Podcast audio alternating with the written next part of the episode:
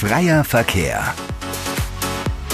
Der AEB-Podcast von und für die AlltagsheldInnen des Global Trade Managements.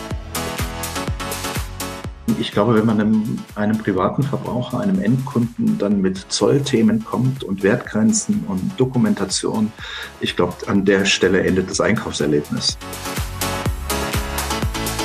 Da kann man sich böse verhauen. Deswegen sage ich immer, der, die, die Importabfertigung und auch die Themen wie Zollwert, die fangen nicht erst an, wenn in, ein Container in Europa angelandet ist, sondern das fängt weitaus früher an, im Prinzip schon bei den Planungen. Ich bin ein großer Anhänger davon, dass, dass die Zollorganisation ähm, auch von oben gelebt werden muss. Da muss man sich als Unternehmen auch Ziele stecken. Freier Verkehr. Heute mit Janine und Jens. Janine, Janine, rate mal, wer zu uns in den Podcast kommt. Werner Pechmann vom Bergfreunde. Oh Mann, ja, genau, richtig. Mit dir macht Raten ja gar keinen Spaß. Du. Lese das Skript und bereite dich vor. Na gut, es war keine Überraschung. Wir haben es natürlich langfristig geplant. Wir haben Werner Pechmann von den Bergfreunden hier. Deinen äh, Bergfreunde ist es Ach, dich, mhm. dir geht's gar nicht um den Gast, dir mhm. geht's um den Shop, denke ich mal. Ist doch einer deiner Lieblingsshops, wo du regelmäßig bestellst. Ja, ich kann nur sagen, Stammkunde, Stammkunde. Also heute mein Herz hängt dran. Und ich glaube, gerade so das Thema Pakete und so, wie das in die Schweiz kommt, wird sicher spannend. Ja, wird sicher spannend. Bin ich ja mal gespannt, was Werner berichtet. Er ist ja Customs Manager bei den Bergfreunden und wird uns sicherlich detaillierte Einblicke in die Prozesse und in die Organisation geben. Und ich würde sagen, wir hören einfach mal, wer Werner ist und lassen den Einspieler ablaufen. Man kann das Leben nicht verlängern, aber man kann es verdichten. Das ist das Motto von Werner Pechmann, das sich auch in seiner ereignisreichen Global Trade Karriere widerspiegelt. Diese startete der Customs Manager der Bergfreunde GmbH Mitte der 80er Jahre mit einer Ausbildung in der Bundesfinanzverwaltung. Danach arbeitete er in Versand- und Logistikabteilungen unterschiedlichster Branchen und war Geschäftsführer eines Logistikdienstleisters, wobei immer das Thema Zoll im Fokus stand.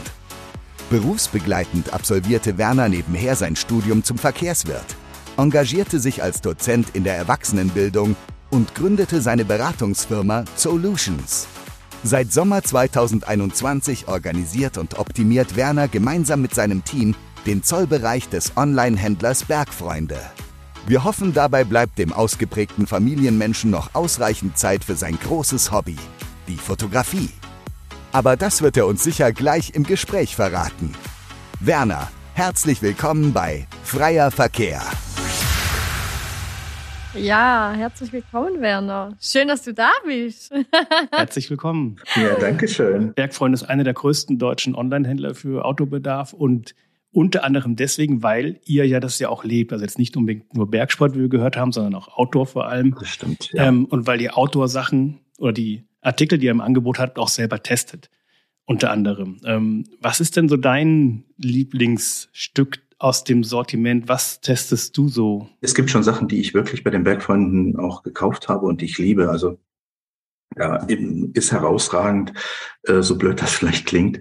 Ähm, aber eine Regenjacke die, die mich einfach durch jedes Wetter bringt, wenn ich Fahrrad fahre. Ja, und die habe ich so in der Form gesehen bei den Bergfreunden. Und was ich dort ähm, sehr ansprechend finde im Shop, ähm, ist eben diese Geschichte, dass ich äh, unheimlich viele Möglichkeiten habe, die Größen zu optimieren. Und diese Regenjacke ist ständiger Begleiter bei mir und hat mir wirklich schon wertvolle Dienste geleistet. Ja, es geht nichts über gutes Equipment, würde ich sagen. Ja, das so ist, oh, ist, ja. Ist ja, ja. ja. ja. Und, und da lernt man auch schnell zu unterscheiden, was Wertigkeiten angeht. Ja, wie sagt man, es gibt kein schlechtes Wetter, es gibt nur schlechte Kleidung. Also ist, ja, tatsächlich ist das sehr wahr, ja. Und jetzt ähm, mal neben diesen inoffiziellen Regenjacken-Tester-Aufgaben, mhm. die du hast, sage ich mal, ähm, was, was, was verantwortest du hauptsächlich äh, bei Bergfreunde? Was sind so deine Aufgaben? Also mein Titel ist Customs Manager, Zollmanager und ich gucke im Prinzip auf all das, was in irgendeiner Form im Unternehmen mit Zoll zu, zu tun hat. Ähm, das aber aus strategischer Sicht weitgehend und ähm, wir werden ja darüber wahrscheinlich sprechen, wohin da die Reise geht. Ähm, da vor allen Dingen auch kritische Blick auf äh, Abläufe, interne Abläufe, externe Abläufe, Prozesse zu hinterfragen und natürlich die komplette Kommunikation mit äh, dem Zoll zu führen. Ja, das Thema, ich glaube, das wollen wir nachher auch noch ähm, unbedingt vertiefen. Da haben wir auch noch einige Fragen dazu. Gerne aber auch vorweg noch äh, zu deinem Hobby. Du bist ja leidenschaftlicher Fotograf mhm. und äh, siehst deine Bilder auch literarisch und philosophische Blickwinkel. Was bedeutet das Hobby für dich, diese Fotografie? Mir bedeutet dieses, dieses Hobby außerordentlich viel, weil ich ähm, über die Fotografie auch zu meinem Lebensmotto ein Stück weit gekommen bin. Hm, fotografieren festhalten, dokumentieren ist ein Stück weit auch so eine Art Tagebuch führen. Also wenn ich heute in meine Bilder gucke, die ich über Jahre hinweg gemacht habe, dann spiegeln sie auch Stationen meines Lebens wieder, Menschen meines Lebens wieder, ähm, Stationen meines Lebens wieder. Und ich, für mich sind Fotos festgehaltene Erinnerungen. Also das ist immer so ein Stück äh, ein, ein Stück Gefühl in den Fotos mit drin. Ja, du schreibst ja auch, dass man das Motiv lieben muss, dass man fotografiert. Ähm, ja. Wenn man keinen Bezug zum Motiv hat, dann wird es nichts, kein gutes Foto oder kein oder. Also, ihr habt das sehr aufmerksam gelesen. Danke dafür. Ähm, tatsächlich glaube ich wirklich, dass man die Liebe zu dem, wenn man das jetzt mal von der Fotografie liest, ganz allgemein sagt, man muss Liebe zu dem haben und entwickeln, zu dem, was man tut. Und gerade wenn man Menschen porträtiert, wenn man arbeitet mit Menschen und ein Bild zu machen, ein Foto zu machen, ist immer auch Arbeit. Man, man, man nähert sich an, man führt ein Gespräch, man kommt sich näher. Und in einem Foto versuche ich auch den Menschen festzuhalten. Und das geht nicht, wenn man sich nicht für ihn interessiert, wenn man sich empathisch in das Gegenüber hineinversetzen ähm, kann. Und das meine ich mit Liebe. Und das gilt übertragen natürlich dann auch, wenn man, wenn man Landschaften fotografiert. Man muss das mögen, was man macht. Man spürt das, glaube ich, in den Bildern. Die Frage muss jetzt kommen. Hast du schon mal irgendwas mit dem Thema Zoll fotografiert? Spannende Frage. Habe ich irgendwann mal was mit dem Thema Zoll fotografiert? Ich glaube. Schmuggelware. Nein. ähm, selbst bei meiner aktiven Zeit beim Zoll nicht. Nee, ähm, tatsächlich nie. Tatsächlich nie. Wäre vielleicht mal eine Idee. Ja. Also es ist, es ist tatsächlich keine schlechte Idee. Vielleicht ist das mal der Aufhänger für, für so ein kleines Projekt, ähm, so eine Serie daraus zu machen. Also wir werden es verfolgen. Wir werden es verfolgen. Likes und Follower, sicher. ja, dann würde ich sagen, wir packen doch einfach den Link zu deinem Fotoblog in die Show Notes, dann kann jeder sich selber ein Bild machen ähm, und dann auch mit großer Freude hoffentlich das Foto-Zoll-Projekt äh, betrachten, wenn es in Zukunft kommt. Ähm, was wir ein bisschen in der Vorstellung unterschlagen haben, du bist ja ursprünglich auch gelernter Wirtschaftsdolmetscher. Das ist so eine ureigene Geschichte. Also ähm, ich weiß, dass ich mich Zeit meines Lebens ähm, für internationale Dinge interessiert habe und dieses, dieses Konstrukt Europäische Union, so wie es damals war, Europäische Wirtschaftsgemeinschaft hieß das ja mal, das hat mich sehr interessiert und ich wäre gerne in irgendeiner Form dort eingestiegen. Und damals jung und, und unbedarft wie ich war, war von der Überlegung getrieben, also eins musste dann können und das sind Sprachen. Und habe dann eine Ausbildung durchlaufen und habe Englisch und Französisch gelernt. Und habe das dann noch ein bisschen ergänzen können, weil ich gehöre noch zu den Leuten, die auch bei der Bundeswehr waren und habe dort noch Russisch gelernt. Ja, habe das aber in, nie wirklich verwendet, weil irgendwann kam danach dann der Schritt tatsächlich zur, zur Bundesfinanzverwaltung und zum Zoll. Das, was ich da kennengelernt habe in der Ausbildung, schon unheimlich spannend fand und bis heute auch finde. Denn ähm, die Abwicklung internationaler Geschäfte ähm, ist spannend. Alles, was sich dahinter im Detail verbirgt, ist spannend, kommt halt in, in aller Regel sehr trocken rüber. Niemals. Ja, was ja schade ist, ne? ähm, gerade weil es so ein spannendes Thema ist. Ich glaube, der Zoll, wie, viele andere, sorgt sich ja um Nachwuchs und äh, ich finde, die, was da immer so fehlt, ist so der Einstieg darin, das mit einer gewissen Spannung auch zu beschreiben und viele können sich einfach nicht vorstellen, welche Tätigkeitsfelder es dort gibt. Man hat, glaube ich, auch noch sehr ein eingeschränktes äh, Bild vom ja, Zoll. Ganz genau. Also man ja. sieht noch den Zöllner an der Grenze Äh, ja, ich glaube, das ist schon noch in vielen Köpfen auch drin. Mhm. Dieses, ja. ja da hast du komplett recht. Ja. Da müsste eigentlich die Verwaltung ein bisschen mehr tun, meiner Meinung nach. Ja, Marketing. Ja, Marketing. genau. Recruiting. Ja. Bevor wir einsteigen ins Thema, äh, ins eigentliche Thema heute, wo es ja euch um das Zollmanagement bei Bergfreunde gehen soll, ein bisschen, wie ihr das wuppt, euer Wachstum und was ihr macht, um da äh, aus Zollsicht auch äh, mitzuhalten und betreiben zu können, ähm, haben wir wie immer unsere äh, ver freier Verkehr Fragerunde, wo wir so um schnelle Antworten bitten. Ähm, und Janine, ich würde sagen, willst du starten? Ja. Also ich glaube zwar die erste Frage können wir uns sparen, aber drinnen oder draußen? Draußen. Definitiv draußen. Und in Sachen Jahreszeit ähm, dann eher Sommer oder Winter? Jetzt ist es mir eindeutig zu kalt. Ja, zum Radfahren. Ja. Ich bin ein Sommermensch, ja. Bei der Fotografie? Schwarz-Weiß oder knallbunt? Große und spannende Frage, die kann ich eigentlich nicht kurz beantworten. Ich versuche es mal. Schwarz-Weiß bei Menschen und den Rest in Farbe. In, inspiriert durch, durch, durch Fotografen wie Amerikaner Saul Leiter, äh, den, ich, den ich großartig finde. Und auch seinen Umgang mit Farbe. Das ist eigentlich das, was mich da umtreibt. Und in Sachen Zoll, wie sieht es da aus? Import oder Export? Ähm, ich glaube, viele beantworten die Frage mit Import. Das tue ich auch ähm, weil er einfach spannender ist. Dann Bauchgefühl oder Daten und Fakten? Ich bin eindeutig ein Mensch privat des Bauchgefühls und beruflich gehen Daten voraus, aber der Bauch schwingt immer mit. Sehr diplomatisch. ja, es, gibt, es, gibt, es gibt auch im, im, im, in, bei der beruflichen Tätigkeit dann letzten Endes viele Dinge, die man aus dem Bauch heraus entscheiden muss. Ja.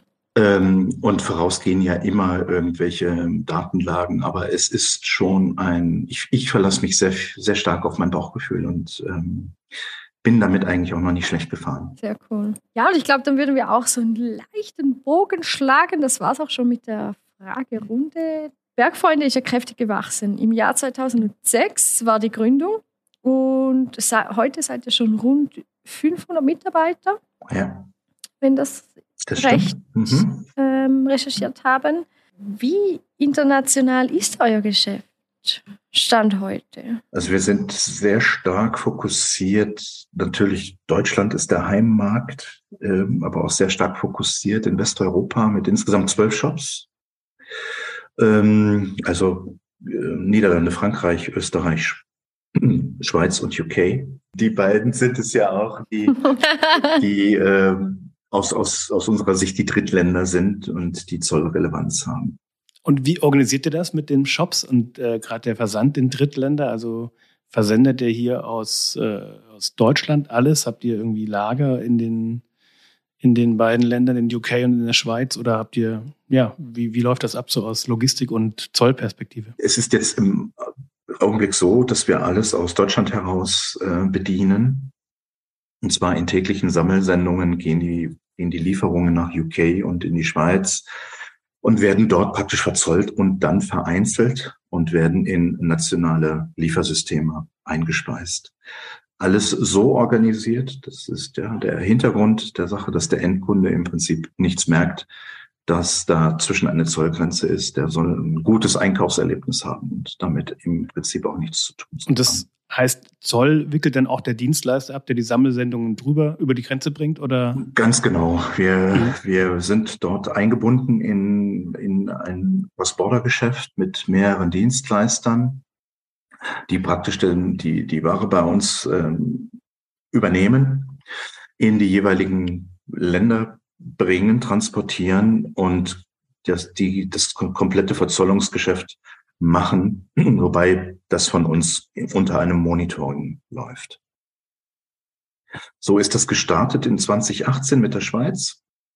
Und dann kam der Brexit ja so plötzlich und dann doch, ne, war ja bis zum Schluss die, die Hoffnung, dass, dass wir das alle umgehen können. Und dann waren die Bergfreunde gefordert, ähm, da tatsächlich kurzfristig auch ein, ein Business Case aufzustellen und hat sich auch genau dieses Business Cases bedient, der schon in der Schweiz sehr praktikabel läuft. Also eine Cross-Border mit mehreren Dienstleistern, ähm, die, die sämtliche Dokumentation machen, die Einfuhrverzollung machen und dann eben auch für die Retouren sorgen. Genau, das wäre jetzt eigentlich so die nächste Frage gewesen. Was, was raus ist wahrscheinlich noch relativ einfach, Standard. Und aber was macht man mit den Retouren, die dann zurückkommen? Ähm, ja, das ist der, der Kunde, der hat, findet in seinem Paket dann ein nationales Label. Das geht dann innerhalb von der UK und der Schweiz wieder an einen Punkt zurück. Dort wird die Retoure vereinnahmt, geprüft. Also da habt ihr vor Ort im jeweiligen Land eine Sammelstation, sage ich jetzt mal. Exakt so ist es. Exakt so ist es, ja. Und ähm, das alles vor dem Hintergrund, auch da dem Kunden möglichst rasch ähm, helfen zu können mit, mit seinen Retourengründen, aber ihm das Gefühl zu geben, du brauchst dich um die Zollgeschichten nicht kümmern, läuft das alles für ihn, als sei das ein nationales Geschäft. Sehr cool. Ich glaube, das schätzen wir auch sehr als Konsument. und wir sind ja irgendwo alle Kunden, ja klar. Ja, ja, ja klar, ja klar. Und ich glaube, mhm. gerade in dem Zusammenhang auch, irgendwie, wenn ich was bestelle, hätte ich es lieber gestern wie heute. Klar. Mhm. Ähm, es geht ja um mein Paket. Äh, wie ist denn das so? Wie muss man sich das vorstellen? Kannst du da eine Hausnummer sagen, wie viele Pakete da rumgehen, außer abgesehen jetzt von meinem einen? So?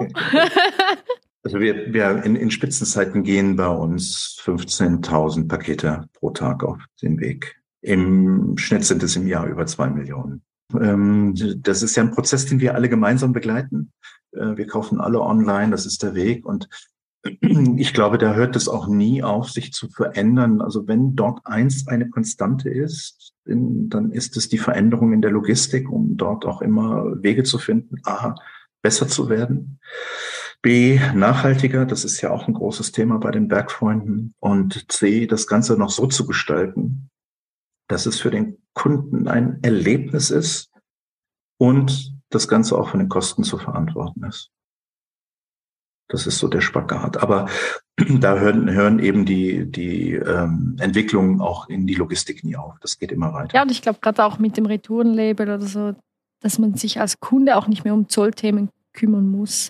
Ja, das ist doch, äh, ich, ich, also ich glaube, das könnte man nicht machen. Also bei den bei den ähm, diffusen, ihr seid ja auch Kenner, intime Kenner der, der, der Zolldinge, ähm, die uns da so begleiten.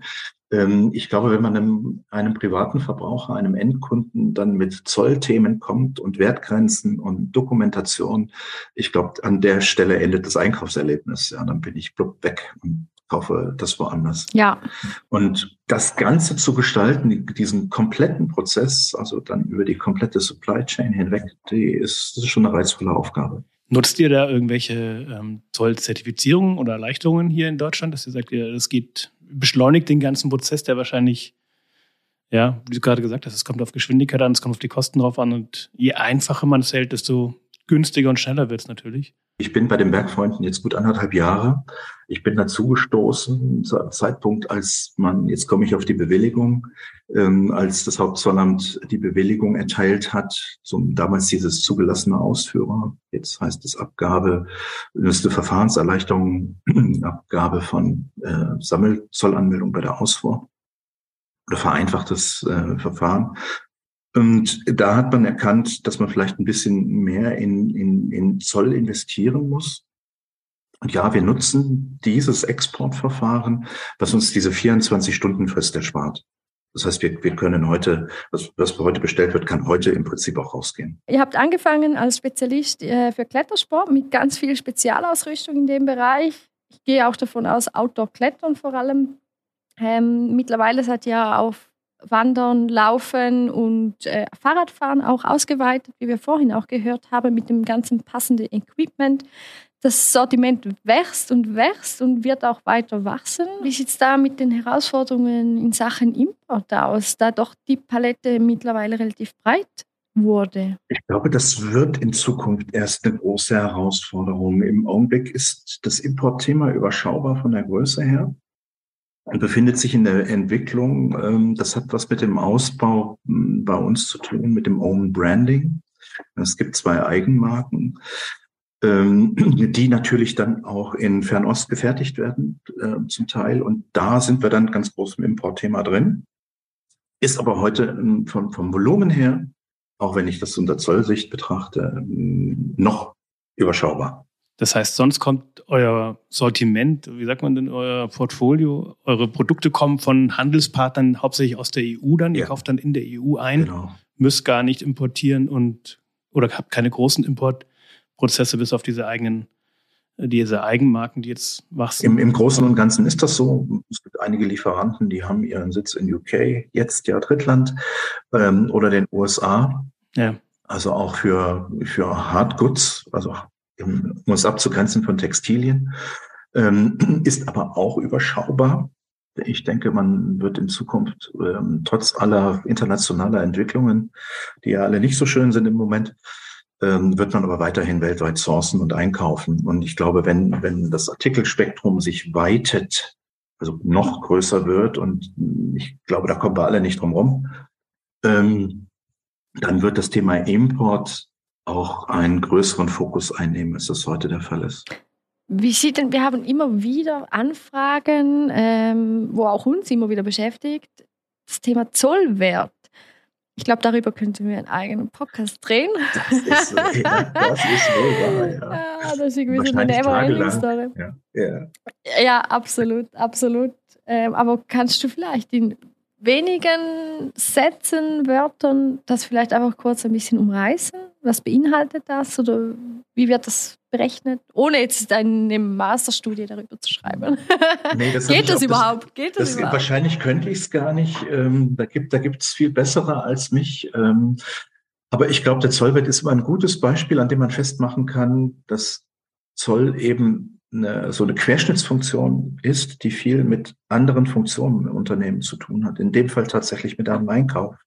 Ähm, der Zollwert an sich, da spricht das Recht ja von dem sogenannten Transaktionswert. Das ist das, der tatsächlich für eine Ware zu zahlendes, zu zahlende Entgelt von einem Verkäufer an einen Käufer. Und der wird halt um bestimmte Dinge korrigiert oder muss korrigiert werden, wenn bestimmte Faktoren vorliegen. Sag mal, Frachtkosten außerhalb der Europäischen Union, die gehören zum Transaktionswert. Logistikkosten, sofern sie anfallen, gehören dazu. Und hm, worüber sich in der Tat wenig Menschen Gedanken machen, ähm, in der Regel muss das vielleicht auch ein Einkäufer nicht zwangsläufig. Ähm, das sind dann so Dinge wie Provisionen oder Maklerlöhne oder eben auch hm, Kosten für Maschinenanteile, wenn man sie hier erwirbt, aber einem Lieferanten in Asien zur Verfügung stellt. Dann sind die mit zu verzollen. Ich setze das mal bewusst in Anführungszeichen. Und das sind so Faktoren, die ja in einer Handelsrechnung nicht ausgewiesen werden, wenn die Ware kommt.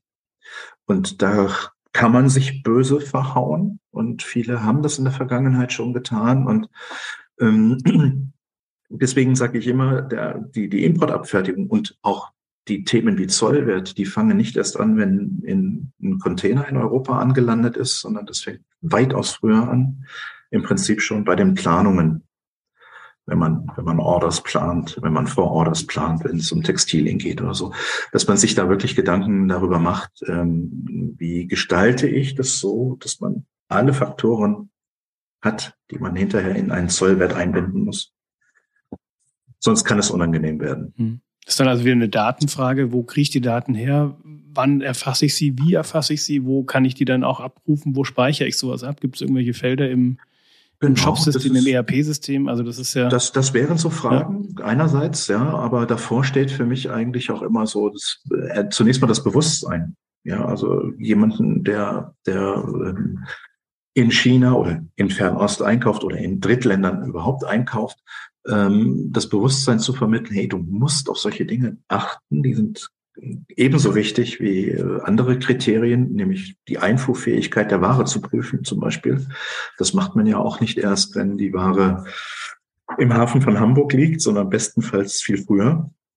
Und da geht es viel um interne Know-how-Aufbau und Wissenstransfer und Bildung von Teams, die sowas machen. Ist das bei euch ein Thema oder wie macht ihr das oder wie machst du das? Bist du sehr eng dann mit deinen Einkäufern oder mit euren Einkäufern im, im Austausch? Oder? Das, ist, das ist eine spannende Frage. Das ist so eins der Themen, die ich tatsächlich aufgegriffen habe, auch relativ schnell, weil wir uns hier ja auch im Bereich der Abgaben bewegen. Das heißt, hier werden Zölle und Steuern fällig. Das heißt, wir unterliegen dem Steuerrecht und da ist es ja schon immer sehr heikel, ähm, auch ein akkurates Arbeiten zu gewährleisten. Hier geht es darum, tatsächlich erstmal jemanden in, aus dem Fachbereich zu gewinnen, der sich um Importe in der Abwicklung kümmert. Und dann im Weiteren, da brauen wir gerade dran an diesem Themenfeld, ähm, wirklich Wissen zu vermitteln, Wissen zu teilen, eine, so eine Art internes Wiki aufzusetzen, aber auch durch Schulungen Wissen zu vermitteln und dann eben auch Datenbanken im zweiten Schritt aufzubauen, auf die man zurückgreifen kann. Vielleicht, wenn wir in dem Atemzug noch ein bisschen auf die Tarifierung zugreifen können. Wir haben gehört, Sortiment wächst. Ähm, roundabout, wie viele Artikel tarifiert ihr? Das ist immer so das Thema, sind aktive Artikel im Shop. Das ist ja immer so das Spannende, aber man kann davon ausgehen, dass wir so in einer Saison oder so, wir so ein Halbjahr zugrunde liegen, um die 300.000 Artikel haben.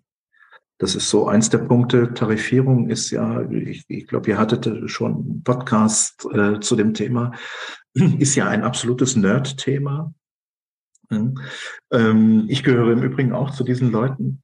Mag das sehr gerne eigentlich.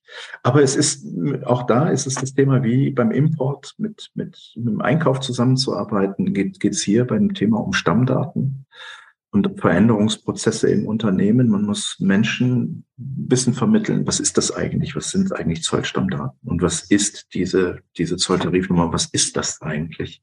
Und dann geht es darum, auch da an der Stelle Wissen aufzubauen und die, die Menschen mit auf den Weg zu nehmen eines, eines Veränderungsprozesses. Ja, da seid ihr auch gerade mittendrin. Und jetzt ist natürlich die Frage, wie sieht denn dieser Prozess aus? Wie sehr verändert ihr die Organisation? Und was ändert sich denn alles? Mhm. Also ich habe das letzte Jahr damit zugebracht, ähm, zunächst mal große Fakten zusammenzutragen. Also wo ist tatsächlich überall Zoll im Unternehmen? Dann eben dahin zu gehen, die Leute abzuholen an den verschiedenen Stellen und ein Bewusstsein dafür zu schaffen, dass eben Zoll nicht nur der Export nach UK und Schweiz ist, sondern im Prinzip schon in der Beschaffung, in, im Einkauf anfängt mit, und, und wenn es in Europa ist, ähm, dass mir der Lieferant ähm, Datensätze zur Verfügung stellt, mit denen ich arbeiten kann, bei der Tarifierung zum Beispiel.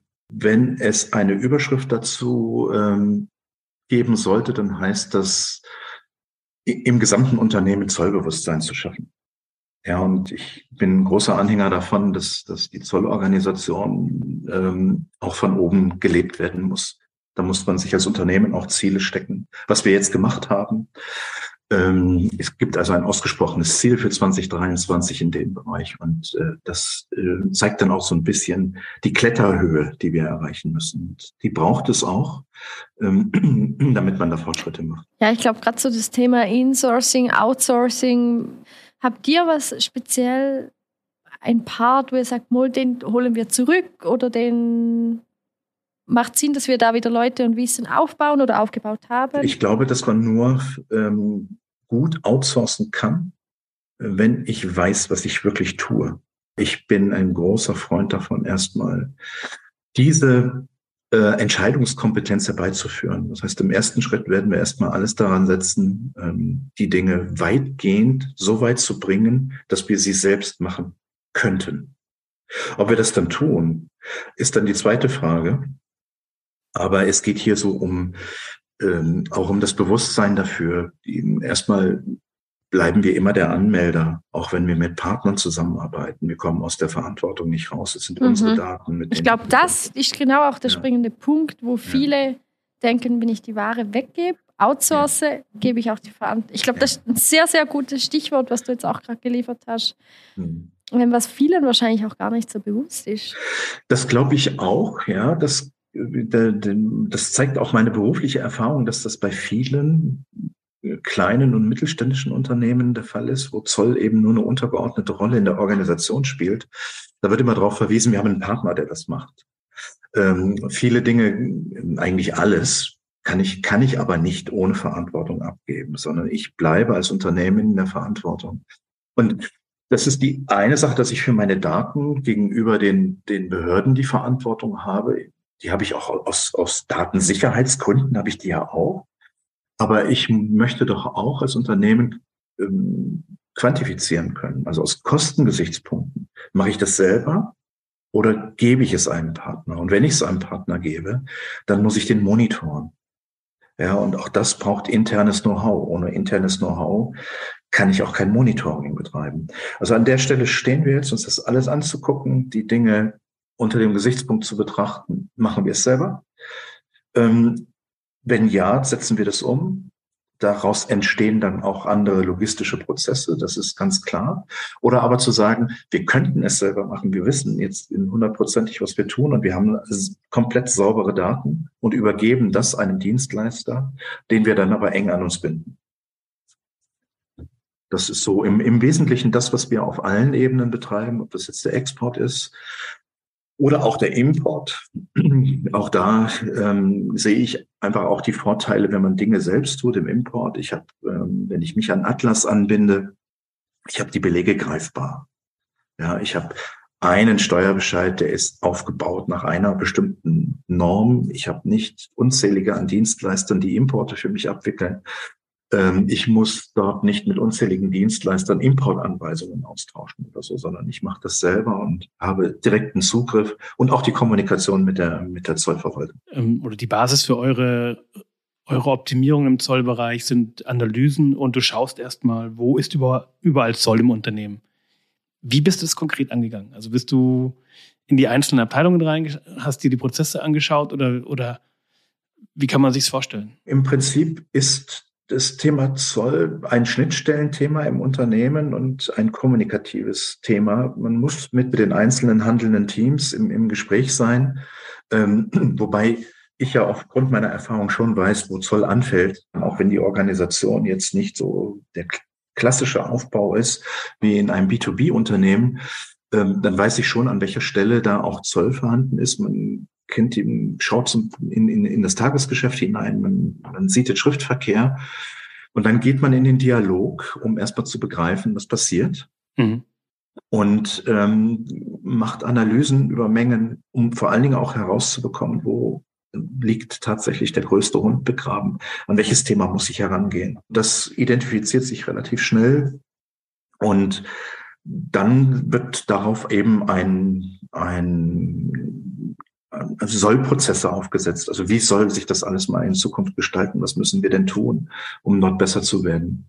Und daraus ergibt sich dann relativ zügig auch ein Handlungsstrang. Also wir haben das jetzt genannt Customs Excellence 2025. Ähm, Schöner Name. Ja, ne? äh, ja, ich, ich sage ja, man, man braucht auch den, den Anspruch, ähm, man muss das Ziel auch ein bisschen beschreiben und man darf die Latte nicht zu niedrig und nicht zu hoch legen. Ähm, und das, was wir vorhaben, ist sehr umfangreich.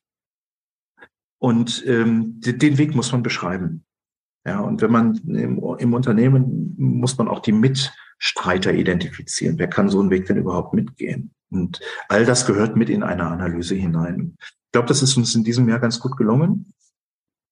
Haben da natürlich auch ein paar Federn gelassen dabei, aber die, das gehört eben auch dazu. Viele haben immer das Gefühl, es ist nur Import, also nur Einkauf oder nur Verkauf, aber da gehört ja viel, viel mehr auch dazu. Ja. Also man muss wirklich querfeld ein, eben wie du vorhin schon gesagt hast, vom Kopf, also von, das, das machen ja. nicht nur die, die Sachbearbeiter beim Export, sondern es muss effektiv auch eine Firmen Philosophie. Absolut. Also für, für mich ist das, ist das Thema Zoll etwas, was, was ein Unternehmen mitprägen muss, genauso wie, wie zum Beispiel das Thema Steuerrecht. Und, ja, jedes Unternehmen hat eine Buchhaltung, aber noch lange nicht jedes Unternehmen hat eine Zollabteilung, auch wenn sie über Grenzen hinaus liefern. Und das zeigt immer so ein bisschen die, die Stellung an. Also im Prinzip sind, sind Bereiche wie der Einkauf, ähm, natürlich der, der Vertrieb, ja, ähm, bei uns heißt das Markets, das Markets-Team, ähm, der Finanzbereich, wenn es um das Thema wie Prüfen von Steuerbescheiden angeht, sind damit im Thema. Und natürlich auch, das kann man, muss auch gesagt werden, natürlich auch eine Geschäftsführung, weil die das von oben leben muss und eben auch eine IT, weil die die Tools zur Verfügung stellt. Wir reden dann ja auch über über äh, Screening, Datenscreening und und die ganzen Dinge. Also das ist schon etwas, was sich über das gesamte Unternehmen zieht. Mhm. Ja, ich glaube, das ist auch wichtig, dass es nicht nur als Kostenfaktor, sondern auch als ja, Sparfaktor ist vielleicht das falsche Wort, aber Optimierung kostet. Ich, ich kann halt nur optimieren, wenn ich die ganzen Abläufe kenne. Ich brauche Menschen, die das Thema Zoll und die, die Prozesse, die daran hängen, mitgestalten, mitbewerten, aber eben auch aus zollrechtlicher Sicht. Ähm, da braucht man Fachleute. Und erst wenn ich das, wenn ich diese Organisation habe, dann kann ich auch daran gehen, das zu optimieren. Mit Halbwissen oder gar nicht Wissen funktioniert's eher nicht. Und ich bleibe in der Abhängigkeit von Dienstleistern. Mhm.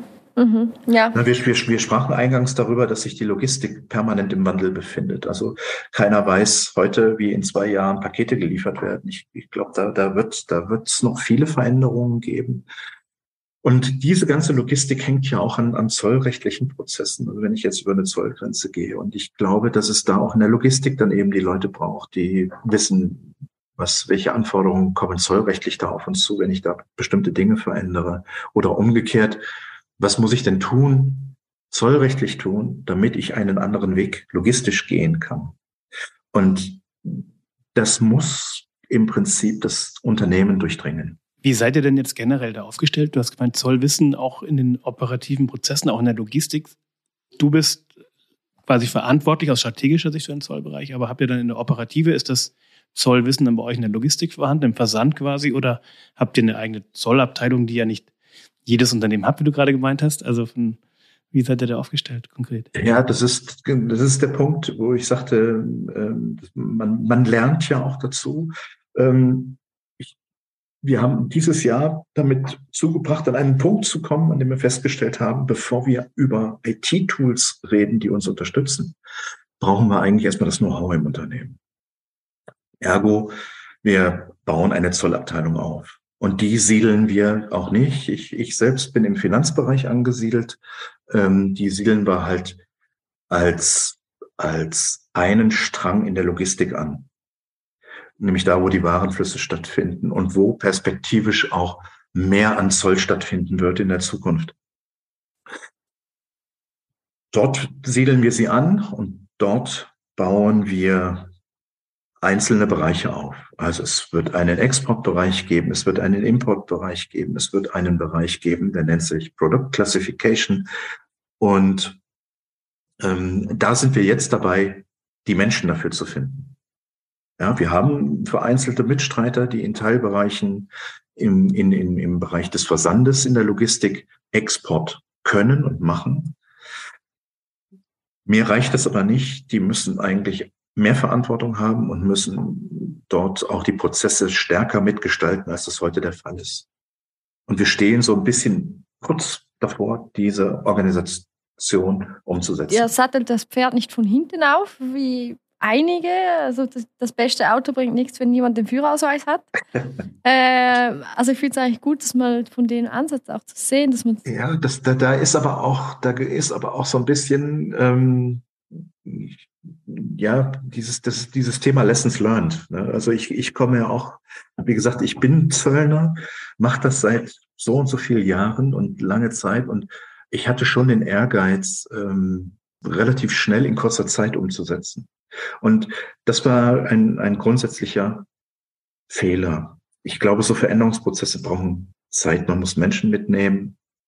Und wir haben uns dann auch mit Systemen auseinandergesetzt. Und beim Auseinandersetzen mit den Systemen haben wir dann gemeinsam im Team festgestellt, äh, das funktioniert nicht. Also wir können jetzt drei Systeme kaufen, wir können eine Atlas-Anbindung machen und wir können ein Tarifierungstool kaufen ähm, alles schön und gut, aber nutzt uns nichts, weil wir die Leute mit dem Know-how nicht haben. Das ist ja auch eine Überlegung, die wir hatten, ähm, die Software dann zu kaufen, wenn sie äh, zeitlich passt, aber der Partner, den man sich dafür aussucht, der muss auch zu einem passen. Ja, das, ne, und äh, das ist ja auch so ein, so ein Erfahrungsprozess. Also, dass wir erst sagen, wir, wir bauen erstmal eine Unit auf mit Kompetenz mit Leuten und Know-how und kümmern uns dann parallel natürlich in großer Parallelität um Abläufe und Prozesse. Und ich brauche dann einen Partner, der mich kennt. Na, der weiß, woran wir kranken, der die Leute auch ein bisschen kennt und der mit Empathie, ähm, das gehört für mich unbedingt dazu. Also es braucht man, es braucht auch Menschen mit Empathie in Projekten, ähm, die sagen, wir gehen jetzt den Weg, ich kenne euch so gut, das passt zu euch. Und da muss ich mich auch darauf verlassen können. Ich finde das wirklich eine, eine Größe zu zeigen, zu sagen, so, hey, wir sind jetzt den Weg gegangen, wir haben so und so viel gemacht und denken jetzt aber neu. Weil, weil man einfach merkt, die Richtung schlägt jetzt vielleicht ein Eck oder. Ja. Äh, Janine, du, du hast recht. Ich, ich gehöre auch zu denen, die sagen, man muss auch manchmal hinfallen und durch das Hinfallen eine Erfahrung machen. Und diese Erfahrung, die hilft viel mehr als alles, was man tut, um das Hinfallen zu vermeiden. Mhm. Ja, insofern ist das für mich ein, ein, ein ganz guter Prozess gewesen. Der hat uns enger, wir, wir haben das analysiert, wir wissen, was wir tun müssen. Wir haben einen Marktüberblick über verschiedenste Anbieter und Systeme. Ähm, wir haben, wir sind zu der Erkenntnis gelangt, wie eine Organisation aussehen muss. Und all das hätten wir nicht gehabt, wenn wir diesen Weg nicht gegangen wären. Mhm. Und da dann Stopp zu machen und zu sagen, ey, jetzt, jetzt lehnen wir uns zurück und gucken mal in die andere Richtung und schauen auf, auf die Menschen und auf die Organisation. Ähm, das war die richtige Maßnahme zur richtigen Zeit. Gibt es irgendwie was, wo sich das manifestiert hat? Also wo ihr gemerkt habt, also ich stelle mir gerade vor, okay, hm, so eine Software, man hat den Vertriebler da sitzen oder schaut sich das auf einer Website an, sieht alles super aus, äh, sage ich jetzt mal aus eigener Erfahrung und ähm, denkt sich, ja, das wäre ja super, wenn wir sowas hätten, das würde uns schon helfen, aber wie weiß ich denn wirklich, dass es, nee, es wird uns nicht helfen an, in dem Moment. Ich brauche doch noch etwas organisatorisch erstmal was anderes. Ja, das, das ist tatsächlich eine Erkenntnis, die auch dadurch gereift ist, dass man sich natürlich auch in der Praxis austauscht mit, mit anderen Unternehmen wie machen es andere? Man guckt ja mal über den Tellerrand. Äh, was ich auch für sehr wichtig halte im, im Zollbereich, ich glaube, das war auch schon öfters mal Thema hier in eurem Podcast. Ähm, man muss einfach netzwerken miteinander. Ähm, das Thema ist so groß und ist so komplex und hat so viele einzelne Facetten, dass man gut netzwerken sollte. Das haben wir getan. Wir haben uns mal angeguckt, wie machen denn das andere? Und das war insofern für mich ganz wichtig, weil ich von Anfang an schon eigentlich wusste, wir, wir müssen ähm, vor allen Dingen organisatorisch das anders einbinden ins Unternehmen, es praktisch in, im Ranking nach oben bringen und mit Manpower versehen, als ähm, es am Anfang die Organisation gesehen hat. Da konkurrieren ja viele unterschiedliche Unternehmensziele äh, miteinander. Und man muss am Ende des Tages oder am Ende eines Jahres für das neue Jahr immer gewichten, wo gehen wir denn hin? Und wir haben das Jahr damit zugebracht, A, die, die Fehleranalyse zu betreiben, wissen, wo wir ansetzen müssen, aber eben auch Bewusstsein zu schaffen. Und dieses Bewusstsein ist auch dadurch gekommen, dass wir uns angeguckt haben, wie es andere machen. Und B, durch, durch Workshops, die wir mit potenziellen Partnern gemacht haben, ähm, die uns auch gesagt haben, also der macht das so und der macht das so und der macht das so. Und dass man sich dann anguckt, wie passt das am besten für uns.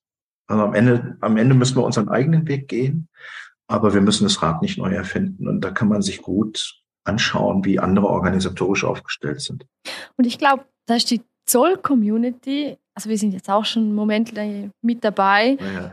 Äh, also ich glaube, die, die Leute in der Zoll-Community, sei es jetzt in der Schweiz oder jetzt auch in Deutschland, äh, ist meine Erfahrung, die teilen sich auch gerne mit. Man diskutiert gerne, weil bei allen eigentlich der gleiche Schuh drückt.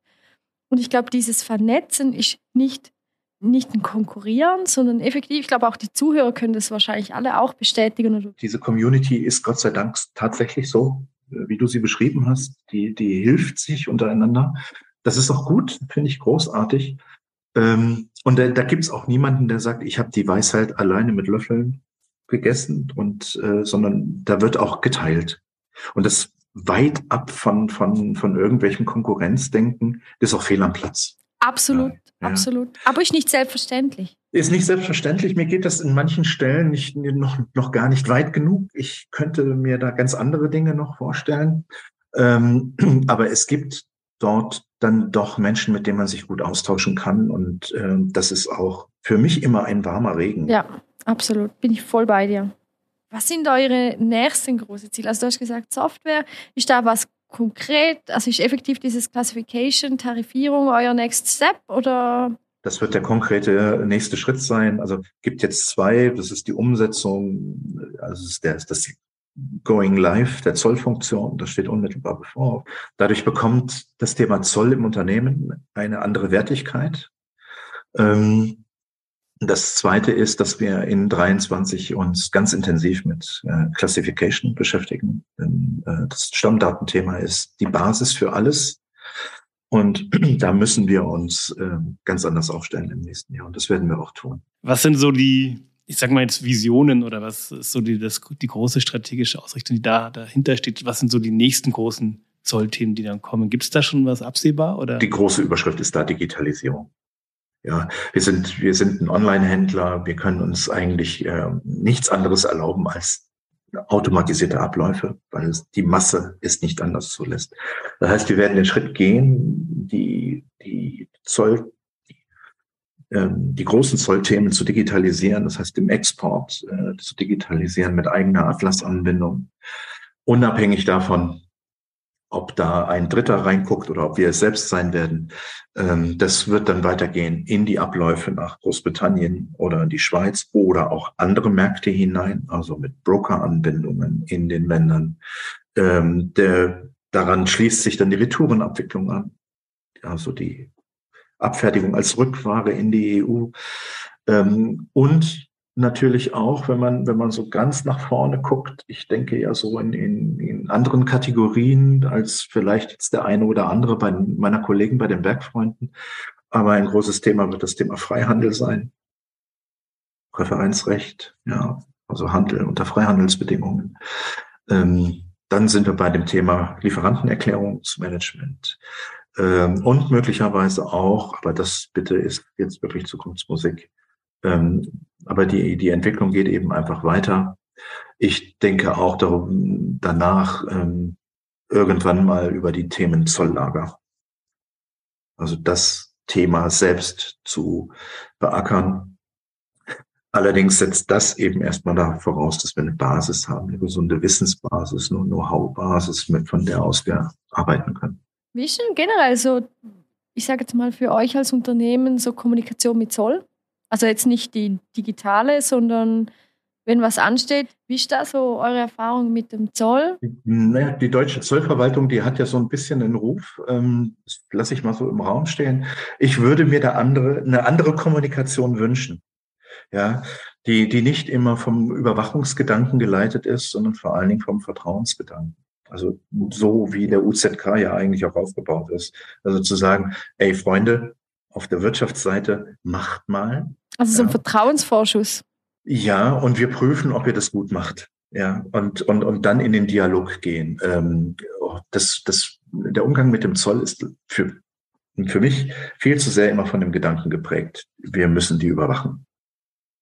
Ja, das ist, das halte ich für den, für den falschen Ansatz. Also sind ja immer mehr Tätigkeiten in den letzten 30 Jahren auf die Wirtschaft verlagert worden, ähm, die früher noch der Zoll gemacht hat. Das macht heute die Wirtschaft selber. Aber ähm, es wird viel zu sehr der Fokus darauf gelegt. Da machen die auch ja alles richtig und nicht unter dem Aspekt, lass uns mal zusammensetzen, wie können wir es denn gemeinsam gestalten, so dass es gut läuft für beide Seiten. Mhm. Und das, das fehlt mir so ein bisschen. Du hast jetzt gerade schon den UZK angesprochen. Da würde ich gerne auch gerade noch mal kurz das Thema aufgabeln der UZK gibt ja so ein Rahmenwerk zur Weiterentwicklung. Also nicht nur, aber auch in Sachen Digitalisierung. Der, der UZK, der wechselt ja noch nicht so lange her. Hat sich das für dich so in die richtige Richtung entwickelt? Naja, er beweist eins, also erstmal ist die Gesetzgebung ähm, auf der EU-Ebene unheimlich langwierig, denn der UZK setzt ja das um, was man irgendwann 1900 in den 90er Jahren mal äh, ermittelt hat. Umgesetzt wurde es dann 2016 endgültig, ne, nachdem 2013 nicht funktioniert hat.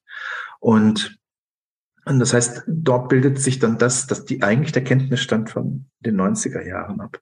Der ist schon eine Weiterentwicklung, aber auch da sind Themen drin, wo ich definitiv gar kein Verständnis habe. So, so Themen wie Verwahrungslager und Aufzeichnungspflichten im Verwahrungslager im Anschluss an, an eine an den Zollgutempfang, so hieß das ja früher mal. Ne? Da sind also wieder Überwachungspflichten eingeführt worden mit Aufzeichnungspflichten und ähm, das signalisiert mir ja nur als Anwender und als Nutzer einer solchen Bewilligung, eigentlich liegt der Fokus immer nur auf dem Überwachen und der Sicherstellung von Eingangsabgaben. Das ist der große Fokus. Eine, eine wirkliche Modernisierung, die müsste ganz anders aussehen. Da müsste man auf die einzelnen Branchen eingehen. Hier zum Beispiel E-Commerce. Ähm, da würde ich mir wünschen, dass man im Export mal, mal, mal ganz ehrlich, äh, Exportkontrolle ist jetzt nicht das große Thema bei den Bergfreunden. Ja, wenn ich das Produktportfolio angucke, ich rede jetzt über, über Güterlisten zum Beispiel, da ist das nicht das Thema. Und da würde ich mir sowas wünschen wie die Abgabe von periodischen Ausfuhranmeldungen. So wie das, so wie das bei der Umsatzsteuer ist. Warum muss man für jede Ausfuhrsendung eine Ausfuhrmeldung geben? Die Zulässigkeit der Ausfuhr zu prüfen. Ja, würde man da andere Verfahren wählen können, ähm, gäbe es die Möglichkeit, das mit einem Hauptzollamt andere Verfahren zu besprechen, dann und, und der entsprechende Vertrauensvorschub wäre da und man würde es gemeinsam überwachen, dann sehe ich darin keine, kein, keinen Sinn, noch Einzelzollanmeldungen abzugeben. Da gibt es heute Möglichkeiten, aber halt nicht für den E-Commerce. Ne? Aber die Probleme haben ja alle E-Commerce-Händler. Gibt es da irgendwie Kommunikation mit dem Zoll, dass die, gibt es da Einsehen, gibt es da irgendwie ein Lobbying, sage ich mal, durch die E-Commerce-Händler? Seid ihr da gemeinsam unterwegs, die E-Commerce-Branche, die Zöllner aus der E-Commerce-Branche? Nenne ich jetzt mal so salopp? Ja, es, es, gibt, es gibt über die Verbände gibt es äh, ja die Möglichkeit, dann auch über die IHK Vorschläge ähm, an die Kommission heranzutragen, die dann diskutiert werden. Solche Dinge werden auch diskutiert, aber es dauert einfach zu lang, bis sie dann in eine, in, in, in eine Modernisierung greifen, ne, bis sie umgesetzt werden. Das sind Jahre, die vergehen. Und in, in Jahren verändert sich die Welt viel zu schnell. Wenn du einen Wunsch frei hättest, äh, würdest du da, oder einen Vorschlag frei hättest, würdest du da sagen, man muss es ein bisschen trennen, E-Commerce vom normalen Business?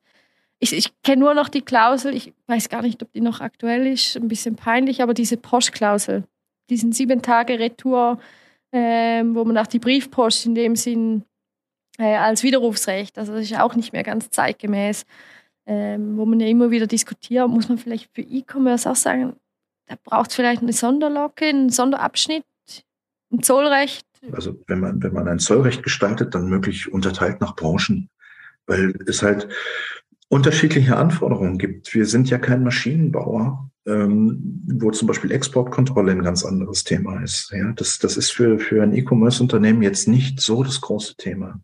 Bitte das nicht falsch verstehen. Ähm, aber das hat einen ganz anderen Fokus und eine Gestaltung des Rechts nach Branchen, das könnte ich mir sehr gut vorstellen. Es auch dort kleinteiliger zu machen.